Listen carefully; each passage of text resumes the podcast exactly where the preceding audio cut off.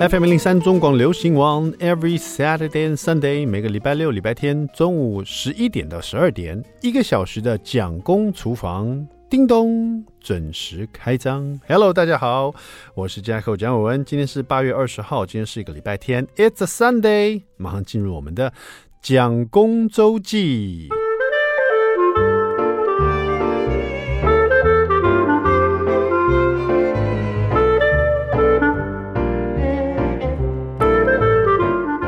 所以这个现在八月二十号了嘛，八月八号父亲节，大家有请爸爸去吃饭吗？那天是一个礼拜二，哎，其实我那天看到那个，我就觉得有点，我觉得好像母亲节大家都你知道大费周章买蛋糕、买蛋糕的，买花的、买花，到处都是卖花的。然后呢，你一定会买花送给妈妈，因为因为说老实的，你是从妈妈身体里跑出来的，妈妈把你生下来的。你不买花送给他，你不买蛋糕给他，好像说不过去。对，你曾经是你妈妈身体的一部分的那种感觉。爸爸的话就好像是是他他是养你的哈，他帮你付清了很多东西。他所以你在说父亲节嘛，就是付钱的感觉嘛。他是养你教导你，然后也是帮你这个买单了生活上各式各样的东西的的人这样子。但是你知道，就是我现在自己也是一个父亲了，我能够了解说。好像爸爸没有特别想要过节的感觉，因为 爸爸平常就被大家搞得很累了，你知道？就真的有一个节日的话，我相信了，爸爸可能希望说，那你就把这一天给我吧，好不好？你们都不要来找我，不要来烦我，不要打电话给我，就让我做我想做的事情，我去打打高尔夫球啊，找朋友泡个茶啦，啊，去哪里这个骑我爱骑的摩托车啦，或是去这个跟朋友这个打个牌啦，对不对？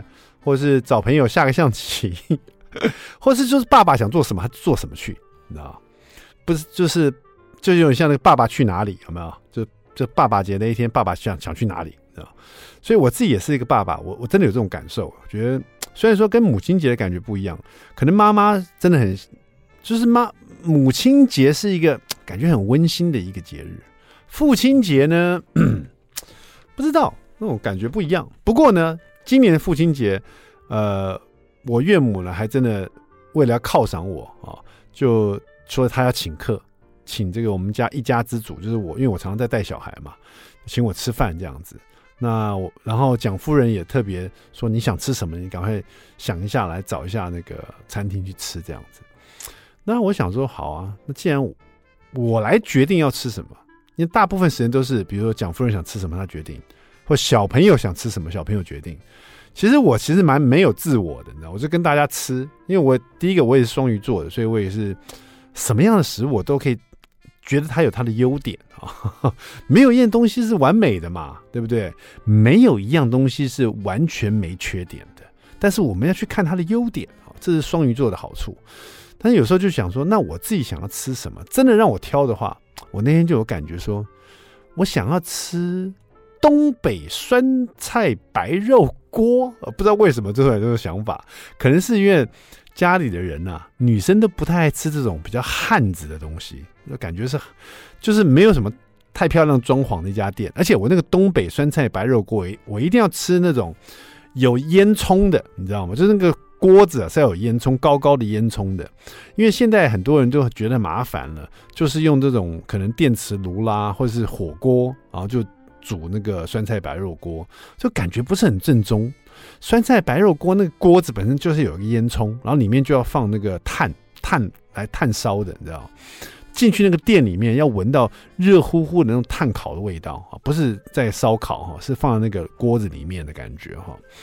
那我就上网查了一下，桃园呢就看到大概有七八家啊，里面大概也就三四家有这种高高的烟囱。小朋友也很好奇跑过来。然后看到那个烟囱，就我最小的儿子就是那个蒋炳义啊，他 Layton 他就说他才一年级，快升二年级了嘛。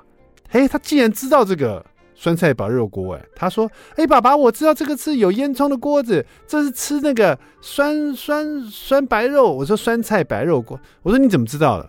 他说：“我看那个小行星杂志上面的。”我说：“小星星真蛮厉害的，教东西包罗万象的，而且他还记得住。”他说。我知道这个锅巴，我们今天要吃这个。我说对，他就很好，他就很向往，因为他在杂志上，就是这种读物上看过啊，小朋友的读物上面教导过的东西，他就想去看一看，所以我觉得也蛮有趣的。小朋友竟然知道，他那天其实父亲节我也很 lucky，我打我就在这几家里面，在三三家，我后来最后呢只选到三家，哦，都是有烟囱的，然后看起来他的菜色都很不错。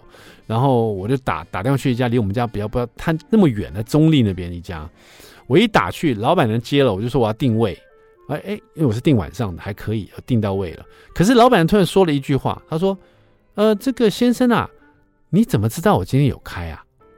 我说：“哦，呃，我想说，因为今天是父亲节，你应该会有开吧？”然后老板娘说：“哦哦，这样子，好好好，然后就挂电话了。”我这通电话就是有一天我就觉得奇怪，他什么意思啊？你知道，通常餐厅不就父亲节会开吗？对不对？但是呢，我到了餐厅以后才发现，哎，我以为会全满，因为这个餐厅看起来评价很高啊，但是没有几桌哎，大概呃七分满吧，六分七分满吧，大概还有三四桌这样子。然后我坐进去，我才发现老板娘那句话的意思，是因为那天是礼拜二，礼拜二这家餐厅都是休，就是不营业的，都休假了。那为什么那天休营业呢？也不是为了赚父亲节的钱。后来我才知道，有一桌客人打去定位的时候，老板娘那天糊涂了，她忘记礼拜二休假，她就接了这一桌客人。她接了以后，她又不好意思给人家取消，这干脆就好吧。那如果有打来定位，她就接了这样，所以。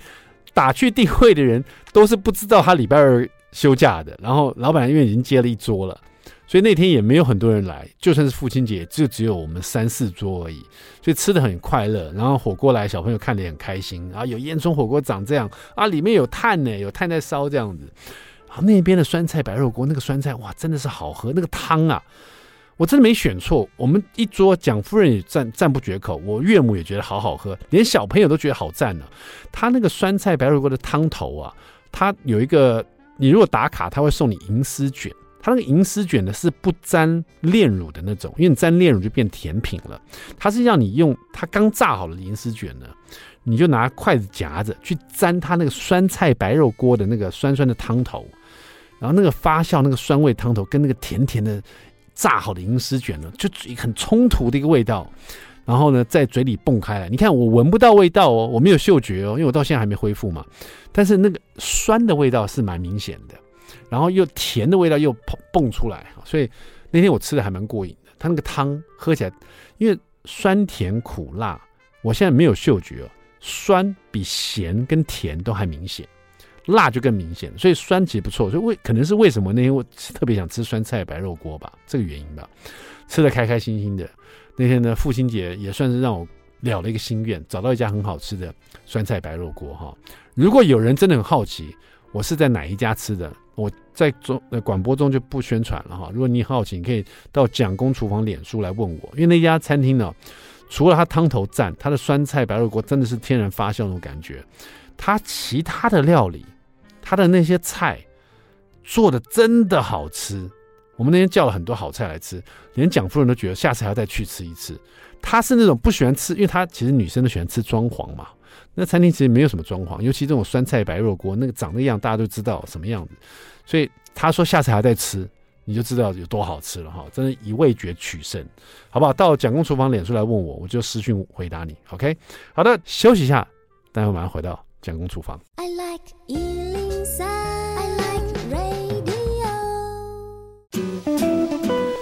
FM 零零三中广流行王蒋公厨房，我们回来了，We're back，我是 Jacko 蒋伟文。第二段第一个单元，蒋公来说菜。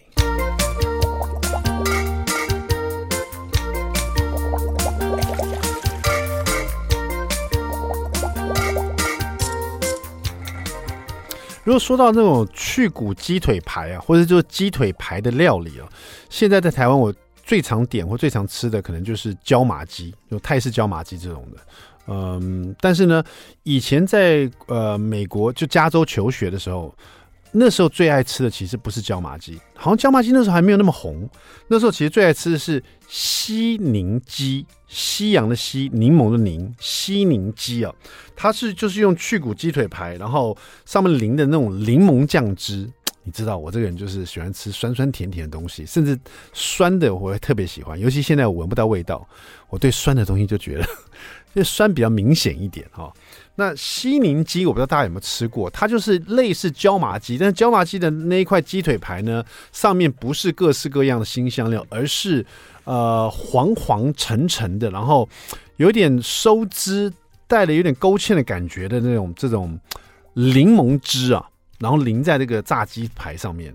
其实真的很好吃，如果你没有吃过的话，哈，那你就可以来试试看做这道料理。那如果像我自己的话，是吃一个情怀，就做出来，因为这是一个老菜，哈。那这个以前呢，在我们在国外的话，都是在那个港式酒楼会吃到，或是，可是这个现在连茶餐厅都很难看到了。但是在家里你可以试试看，好不好？呃，这个西宁鸡怎么做呢？我们来看一下这一本呢，就是上次我们访问过这这位陈忠佑主厨哦。跟着职人酱料理很简单，所以这个酱呢，这个西宁酱先教大家怎么做哈。他说西宁酱呢，其实是粤菜经典的这个菜色哦。这个这里面的这个酱汁呢，是以柠檬的酸味为主味哈。那么尾韵要带着淡雅的甜味，属于香港大排档呢盛行的特色酱料，而且可以用于这个西宁鸡啊，就我刚刚讲的，或者是凤梨虾球。呃，就是凤梨虾球这这种料理，它也可以用这个西宁酱哈，西宁汁哈。那这个做法很简单，它这边它是说要用果香高汤两百五十克哈，然后再加细砂糖两百五十克，所以其实蛮甜的哈。那当然你也可以用一般的高汤加这个细砂糖两百五十克。那果香高汤呢，做法其实就是用各式各样的水水果，比如说凤梨啊，然后这个呃。然后柠檬啊，柠檬皮啦，还有一些其他水果去煮去熬这个高汤啊，其实那是有点麻烦了，但我觉得用高汤就可以了哈。高汤两百五十克，然后加细砂糖两百五十克，然后在这边呢，就是用高汤煮滚以后，加细砂糖，然后把它拌至滚，然后糖都融化，然后把它放凉，然后在这里面呢，加入这个柠檬绿的皮哈，然后再加上柠檬果醋一百克，兰姆汁哈。这个两百五十克哈，然后再加上新鲜柠檬汁四十五克，然后加一些这个卡士达粉二十五克。卡士达粉应该就是蛋黄粉哦，卡士达粉应该蛮容易找的，在那些材料行都会有哈。这样做完以后，这个酱汁呢就是西宁汁哦，就是这个黄黄沉沉的，看起来就很喜欢吃吃柠檬的人，柠檬酱汁的人就觉得这个汁非常好用哈。啊，做完这个汁以后呢，只要刚刚说的这个呃，所有的食材加进去以后呢，把它拌匀了，然后卡士达粉也完全溶解了，就完成了哈。那接下来的做法就更简单了，就是买一个去骨鸡腿肉，啊，大概是重量两百五十克的。先在去骨鸡腿肉的肉面呢，先切一些菱格形的花刀哈，菱格纹的花刀，等把它切开，不要不要它肉很厚，呃，要这个肉厚太厚了，你都没有切刀纹的话。待会它不会去吸附这个酱汁哈，所以它切这个菱纹花刀是让它待会跟那个。腌料拌匀了，可以比较容易吸汁哈。这个腌料至少腌要腌三十分钟哈，要腌一些盐、白胡椒粉，然后比较讲究的话，你可以用君度酒，大概一大匙。那如果没有的话，用米酒也可以。然后鸡蛋液哈，然后大概二十五克，然后加点水三十克，然后吉士粉啊，吉士粉呢是让它变比较黄橙一点哈，也是十五克的一大匙这样，腌制大概三十分钟，然后呢。准备好一个炸粉，因为这是要把它炸香了，炸香以后再淋这个西宁汁哈。炸粉就用酥炸粉就可以了哈，大概一百克。然后这边呢，就是先准备好柠檬皮哈，先把它切丝。柠檬的果肉呢，切小丁备用。然后鸡腿肉呢，腌了三十分钟以后，你把它均匀的裹覆住酥炸粉，然后再放进一百七十度的油锅哈，去炸大概七分钟哈，然后大概就炸到九成熟度了哈。哇，要炸七分钟，要非常熟啊！我的感觉是应该炸个五分钟就差不多了哈。但是他说这么写七分钟啊，炸得非常熟，这样捞起来以后放置在一旁，然后再加油温呢，再加热到一百八十度，等于说再把油温拉高，第二次哈再油炸，用高温再炸个大概三十秒左右，捞起来再沥油，然后呢准备好，然后这时候沥油的时候，你就可以放稍微留凉一点点，你把它切成块状，然后盛盘，所以。要先切好块，待会你夹的时候比较好夹哈。然后放在盛盘以后呢，你那个西宁酱呢，把它煮滚，然后加一点太白粉水勾芡，然后呢就把它淋在这个鸡这个炸好的鸡腿肉上面，然后再放上黄柠檬皮丝、黄柠檬果肉，然后就完成了。这一道菜呢，西宁汁是我那时候在求学的时候，大学生的时候，常常只要到餐厅去有这道菜，我就点点来吃哈。甚至有一些这个港式的快餐都会有这道菜，就是一个中餐这样子。哦，到现在做起来就觉得看这个照片就觉得非常怀旧，非常有这种复古的感觉，很想做来。吃一个情怀的感觉。那如果你没有吃过的话，建议你真的试试看哈。特别谢谢我们的这个跟着职人酱料理很简单这本书作者陈忠佑老师哦，他真的如实的把这里面该需要用什么食材、什么样材都写得很清楚。有些可能现在厨师可能就换别的了哦，就是换别的食材来代替，但他是。用最老的方法，真正正宗的做法，大家可以试试看，好不好？谢谢，谢谢陈忠老师。稍微休息一下，待会我们要回到蒋公厨房。I like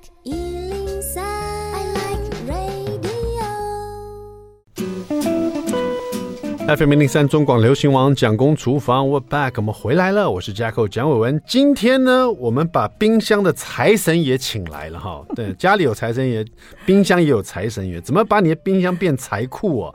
我们请到了这个食物保存研究家，很久不见了哈，杨贤英老师。贤英老师你好，你好，各位听众大家好啊。贤英老师，其实你的常常上各大节目啊，谈的不只是食物保存法了，各式各样的，这样呃家。里的整理衣服也好啊，是很特殊的一些食材来用来怎么清理的家里的各式各样的角落啦。对，然后最重要的是大家对你的想法就是有关于整洁跟省钱这样子。对，就省钱跟我永远挂在一起。对，您就是生活财神这样子哈。这一本书呢叫做《我把冰箱变财库》哈。是，我想说哇，这本书也一定要有我们的贤英老师来出才行，食物保存研究家哈。好久好久没看到老师的新书了哈。对，好多年了。对，这本呢我。一翻开就啊，感觉好像我我又燃烧起整理冰箱的热情来了。一定要，一定要，因为有一阵子这个大家就有各式各样这种食物的整理盒啦，有一阵突然很红哦。对。然后各式各样长形的、宽的啦、高的啦、扁的啦，对，很多的软质的啦、带状类的啦，很多，拍起来都好漂亮。对，我就觉得哇，好厉害哦！然后我也被打到了，我就买一大堆啊。结果开始在家里整理自己的冰箱啊，总是前一个礼拜啊，哇，非常坚持整理很干净这样子，香喷喷的。然后两个礼拜过了，就跟我车子一样，洗干净以后两个礼拜就脏 就脏了这样。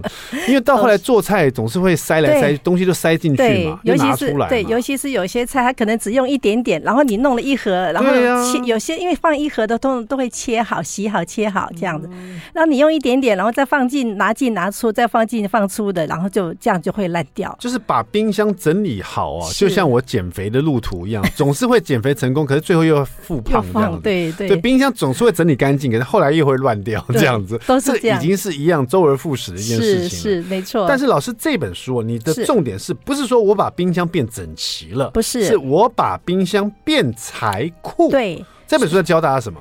这本书最主要教大家食材管理。所以我们刚刚讲，所以你刚刚讲说是我们通常放一盒一盒很漂亮，不是买一堆哈，以为说我有了那个盒子以后，我家冰箱就是那么美丽。对，可是事实上本来就不是这样，因为我们炒菜的时候。这个菜少一点，那个菜多一点，啊、根本都没办法控制。所以我就根据、嗯、根据这种，好像这是一个盲点来讲话。嗯、我第一个先讲的是食材管理。嗯，好，有些像我们讲是青菜来讲的话，蔬菜的话，有些蔬菜你不能不能马上先切好，先处理好，那马上会烂掉。嗯，那会根据它的特性去去保存，这是一个。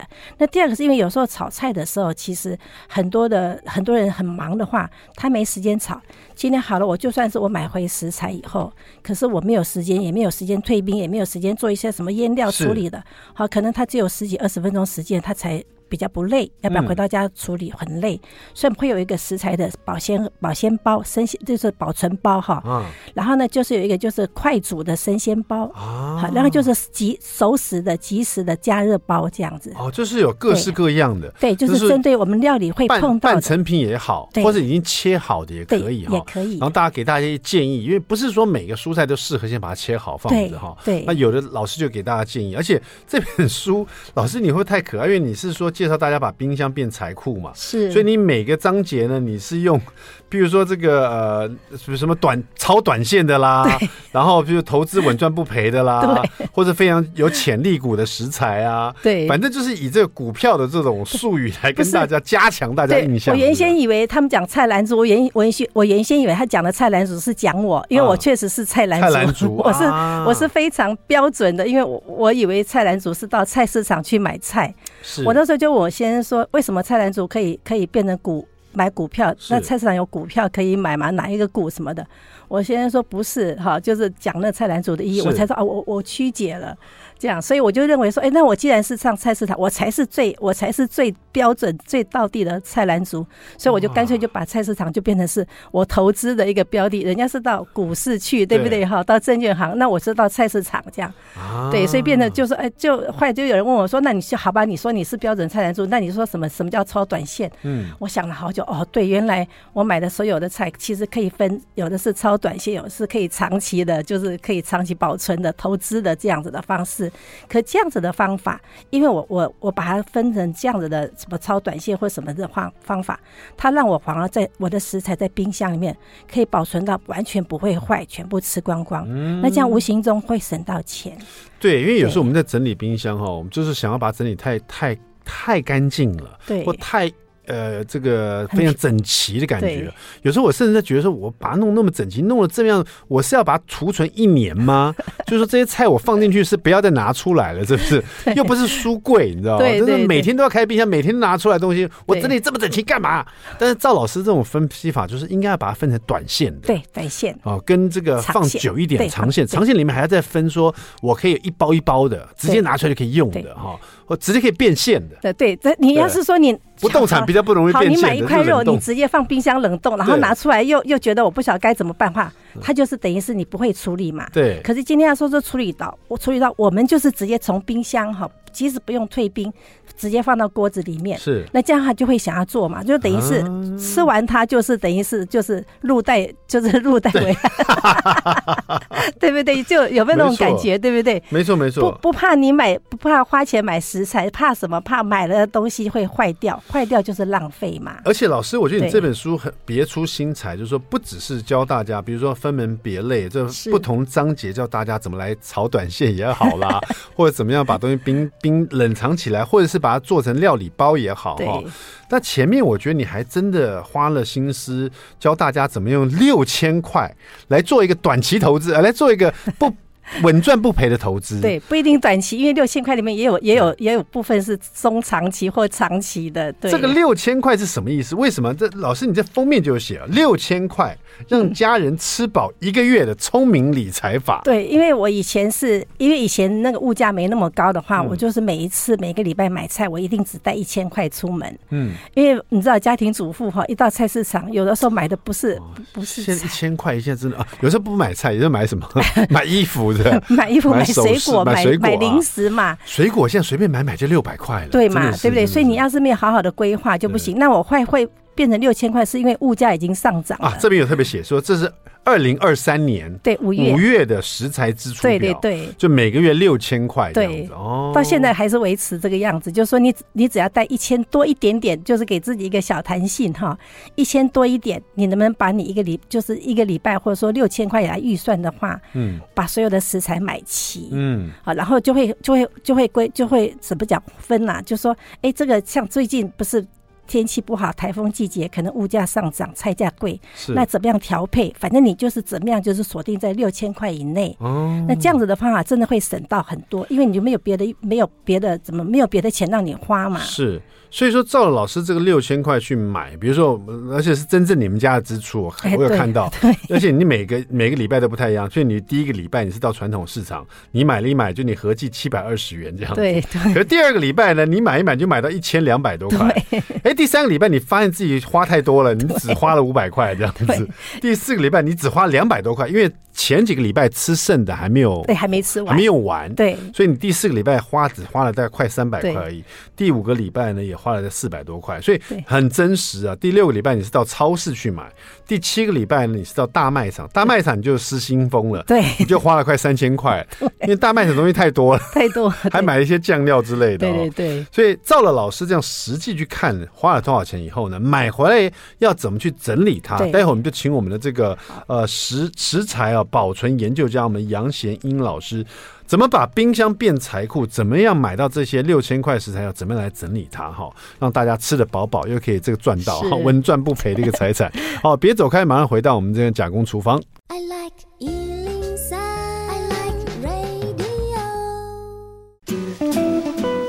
FM 零三中广流行网蒋公厨房，我们回来了。是的，今天我们把冰箱的财神请来了，就是我们的食材保存研究家哈杨贤英老师啊，贤英老师这本最新作品把。冰箱变财库哈，老师今天就是我要先先向你膜拜了，我 敢不敢，我想要稳赚不赔的冰箱啊，您比我厉害。哎呀，这个是这个，我每次看到冰箱我都很头大，塞到一个爆炸。其实好好整理、好好规划的话，真的冰箱会让我们变财库，因为你没有浪费掉嘛。没错，对。哦，老师，你这个不同的章节我来看一下哈，前面这个章节当然是有很多呃一些想法，还有那个理念哈，比如说冰箱是有稳赚不赔的小财库，然后各式各样不同的呃怎么去。去做这个短期的、啊、长期的去冷藏或冷冻哈，对。再来就是说，第二章节开始讲说怎么打理冰箱啊，让冰箱让你下厨时候变省时，然后自己还会变瘦，哇，太厉害了哈。然后呢，在这边呢就会有更各式各样的这个料理出现了哈。然后第三个章节就是教大家怎么锁鲜哦，不变味，就是说把食材呢怎么样把它保存变成便利包。对，可以快速来使用，不会说放在里面，放在最深层都拿不到，拿出来的时候已经长出另外一种蔬菜来了，你知道，太可怕了。对，老师，我们怎么使用这这本书呢？我们我们要先讲，假如说，就像您讲的说，冰箱其实每个人家冰箱都已经有东西在里面，所以我这这本书里面我不强调说你要怎么样整理你的冰箱，因为因为光一个冷冻。冷冻柜有没有？你要整理，你是不是要把原先的，照我的方法，就要把原先的东西，通通把原先的大石头都拿出来。对，大石头拿出来怎么办？对对对，都没办法马上吃，所以我不要你们这么做。是，我要就是说，先盘点一下，当然还是偶尔拿出来，先盘点一下你冰箱有什么东西，这样哈，可以先做成便利包或什么方式先处理掉，然后再照我的方法。我们最棒的方法就是先从短线开始做起，因为短线是最容易做到的。我们先超短线。对，超短线，因为超短线获利了结的话，大家以为我们。现在是理财节目，我们不是，我们是料理节目，好不好？好，超短线哈，就所谓的短线就是冷藏，因为冷藏它就一个礼拜的保鲜期嘛。那你先把短线的那个获利先了结以后，你就会对长线有兴趣。这样子是我的想法。好，比方说短线是什么？不能不能放冷冻的。嗯，比方说像地瓜叶，你放冷冻叶菜类，对叶菜类，有些叶菜类是可以，可是像地瓜叶那些。不能的话，那就是要在一个礼拜之内吃完。我为什么会讲地瓜叶？是因为地瓜叶是我们公认为最难保存的一种菜。嗯，通常买回来，您大概几天？当天就要吃掉，我不会 地瓜叶不会保存的。对，可是它跟九层塔一样，就是一下就是烂掉。对，那我我们是因为我们没有天天要去买菜的话，又想要天天有青菜吃的话，所以我们就先讲说好，我们地瓜叶怎么保存。所以我们会有说超短线的蔬菜保存法。比方说地瓜叶来讲的话，你一定是先把烂的菜就拿回来以后，买回来以后先把它摊到桌子上，嗯，然后把烂掉的，因为一定会有烂掉的叶子，挑掉，挑掉，拿走以后，就再把它放回干净的塑胶袋。现在很怕是说买回来，因为塑胶袋都有水汽嘛，塑胶袋擦干净或换一个干净的塑胶袋，嗯、然后呢，上面就要盖一条干净的湿的毛巾，嗯，再把它绑起来。哦，不是包起来，是盖着它。有些菜是不能这么做哈，有些菜像地瓜叶来讲，你就不能包着它，只能盖着它。因为地瓜叶是一个很很调皮的一个小孩，他会乱来哈，所以就一个湿毛巾给他盖。你冷静下来，这从头从头冷静下来，哎，他就可以乖乖的在冰箱一个礼拜，让你吃到光光这样。所以这是我们的短线的做法。所以会有一些比较难保存的食材、蔬菜的保存法，我们会在冷藏的地方会有讲这样。那那这样听起来就是大部分的叶菜一买回来哈。不能就直接丢冰箱，最好赶快把它清洁一下。对，可是能可以洗吗？呃，可以洗，没有可以洗的是要只能放三天啊。洗完擦干放冷藏只能三天了。每一种菜不一样啊。对，我们有时候会介绍，就像地瓜，我们就还是讲地瓜叶来讲。老师地瓜叶地瓜叶。对，因为地瓜叶现在是最最健康的菜，是是是，而且是最难保存，所以我才拿它来举例。那地瓜叶哈，有人说我就是没有时间。洗菜可不可以先洗？可以，大概先洗三天的量。嗯，就是也就是说，洗过的地瓜叶，它放冰箱可以有三到三最最最多四天。嗯，一样的方法，洗干净后把它水甩干，不要不要把它晾干，就水甩甩干，因为擦很难擦嘛。是，就尽量不要不要揉到皱皱的，就是保持叶子是好的，然后放到。保鲜盒里面一样，上面要覆盖一条湿的毛巾，去湿去吸那个水分，不是让它保湿，哦、保湿，哎、呃，不是吸水，水分是干的纸巾。哦，我们要讲的是湿的毛巾，哦，覆盖上去，然后把保鲜盒盖上盖、啊。因为有的人会觉，老师我问一下哈，有的人会觉得说，因为它这个叶菜类，它没有办法擦很干，也没办法晾很干，总是有点水汽，一定没问题。他盖一张那种厨房纸巾，他觉得这个厨房纸巾最后也变湿湿的了他就觉得这个是不是就是就可以当做是湿毛巾呢、哦？那个地瓜叶不行啊，不行啊，对，那。那个湿毛巾是要多湿呢？是说我们擦脸那种不要不要我们 我们不要我们这个蒋公的手劲哈，哦，要像我们这种弱女子的手劲那样，就是好像你拧起来不会很干哈，还可以再拧出水面来。哎，可是不要滴水，不能滴水，对这样的状况，所以不要给男生拧，这个女生拧就好，盖上去就是一条小小的湿毛巾哈。嗯，我们通常都是用小方巾哈，是盖上去，大概三到四天是没问题。哎呦，对，老师你是以地瓜叶为主了，那对。可不可以再讲大概除了地瓜以外，还有什么蔬菜是可以这样处理？菠菜可以吗？菠菜可以，可是不用盖了，菠菜就直接把它放上去。但不不过你要是盖纸巾也可以，菠菜就没有限制。那要盖湿这个湿方巾的还有什么菜是在这样？通常就是。地瓜叶啊，那每一种又不一样。地瓜叶就是盖湿毛巾，那苋菜现在是脚要包毛巾哦。好，苋菜就是你看每一种菜都好可爱哈，它不一样，都有它的个性。苋菜就是它脚要冰凉，它才不会那么容易坏掉。嗯，一样也是把坏的挑掉。是。那我要特别讲是像花椰菜，很多人买了花椰菜回来以后就是直接丢冰箱里面。对。那三天就长出黄花嘛。对对对。可花椰菜它又跟其他人不一样，花椰菜是很娇嫩的一个女生哈，它就必须要完全的。保湿，所以冬冬天还好，夏天的花椰菜，尤其是进口的，你买回来以后一定要是整条的毛巾，嗯，好，把它包好以后放到水龙头上面淋它，是淋了它全身湿湿的包起来，然后再整个放塑胶袋，还在一个礼拜没问题。哦，这样子哦。对，你看每一种菜是不是很有趣？所以用这种方法去做那个保存一个礼拜短期，那绝对都没问题。那老师，如果花椰菜，接下来我不知道是这次还进入短期，已经已经开始那个获利了结了没有？这花椰菜如果我洗干净，我把它切成小朵小朵，我要怎么保存它比较好？可以，你小朵小朵，不要太小朵哈，就是尽量就是一朵一朵大朵，不要再破瓣了，因为它这样容易败坏，容易坏掉。然后你就用干净的冷水哈，就是我们会有过滤的水，是。放到保鲜盒里面，放干净的水，让它过一下水，嗯，好倒出来，嗯，放到冰箱 OK 的。不用擦很干吗？不用擦干，就是洗干净以后，你一定要让它稍微有再泡到一次水，然后把水倒掉，哦，好就 OK。那上面还可以盖一个湿的纸巾或毛巾都可以，对。因为我一直以为说，这是不管是花椰菜或者我切好的这些蔬菜类，我都尽量把它保持干燥，所以我都把它弄得很干，然后甚至把。纸巾把它擦得很干，甚至晾干，你知道？对，很多人都以为是，就不需要，不需要。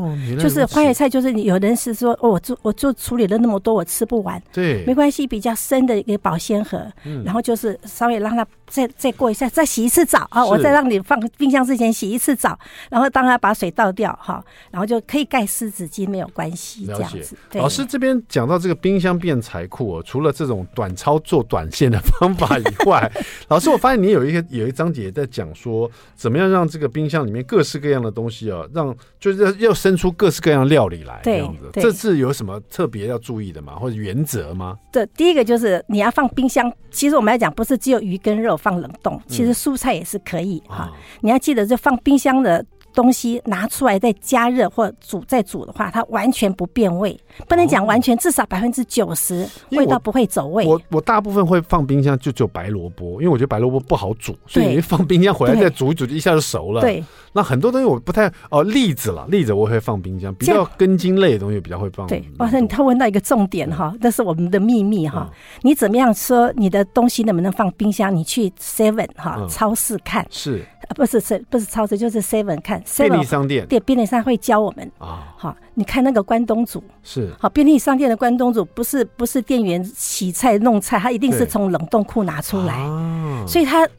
关东煮有什么？嗯，好，就表示那什么东西可以放冰箱，放，放冰箱的。对，所以关东煮里面可能会有一种就是苦瓜香肉，有没有？是是是。好，可能会有像是那个什么萝卜，像你讲的哈，海带啦，玉米啦，哈，这些都可以，那个些都可以。哦，所以这个，所以说我们的这个食材保存研究家，他也是要做田野调查，可是他是便利商店调查，看一下人家怎么做冷冻。好，我们今天聊就这一本了，啊。我把冰箱变财库，让你不管是操作短线啊，还是这个长线，还是买一些潜力股，都可以让你。我们到底是什么别的理财节目了？让你的食材让你赚的饱，吃的满满的哈。稍微马上回来吧，别走开，要讲空厨房。I like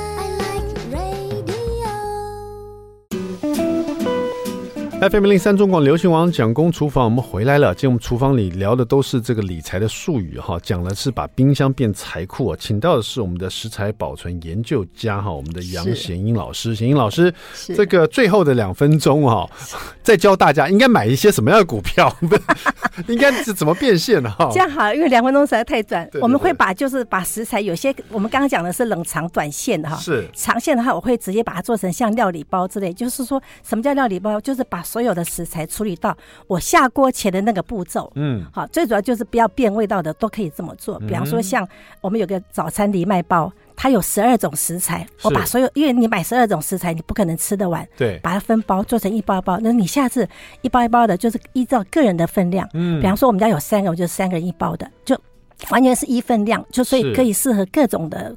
单身也好，这是放冷冻的，放冷冻啊，方便。然后你只要拿出来，不用退冰，直接放到锅子里面。你要加油加水，随便你，因为我们没有教料理哈，讲工要做料理。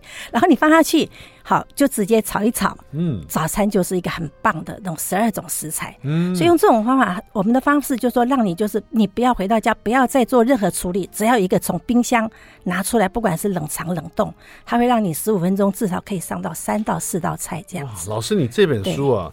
如果是在疫情最严重的期间呢，这本书超好用，就会变成财库了。这本书本身就变财库。对，我们就是因为根根据像这种状况哈去设计，就是说我们会希望你在家里面时间就是多，就是自自己煮的时间加长，因为自己煮总是比外面便宜至少三分之二嘛。是。那你要是拉长在家里煮的时间，然后非常轻松的方法，会想要在家里煮，那自然而然会省到钱。善用冰箱这个冷冻或冷藏的这种超短线或长线的方法，它真的会让我们变。财库没错，尤其实际上是后疫情时期了，对，大家虽然说也放松心情，到外面去吃饭了，到餐厅跟大朋友聚餐，但是经过那三快四年在家里跟冰箱一起奋战的那个日子哦，其实已经对冰箱的一些保存方法就更有想法。对，在家里自己做料理也更有一些想要去做的事情哦。可是呢，苦于说没有一个很好的计划。对，那这本书呢就可以让你哦，对，这进入很食材完全不会浪费，对，很快。可以快速上菜。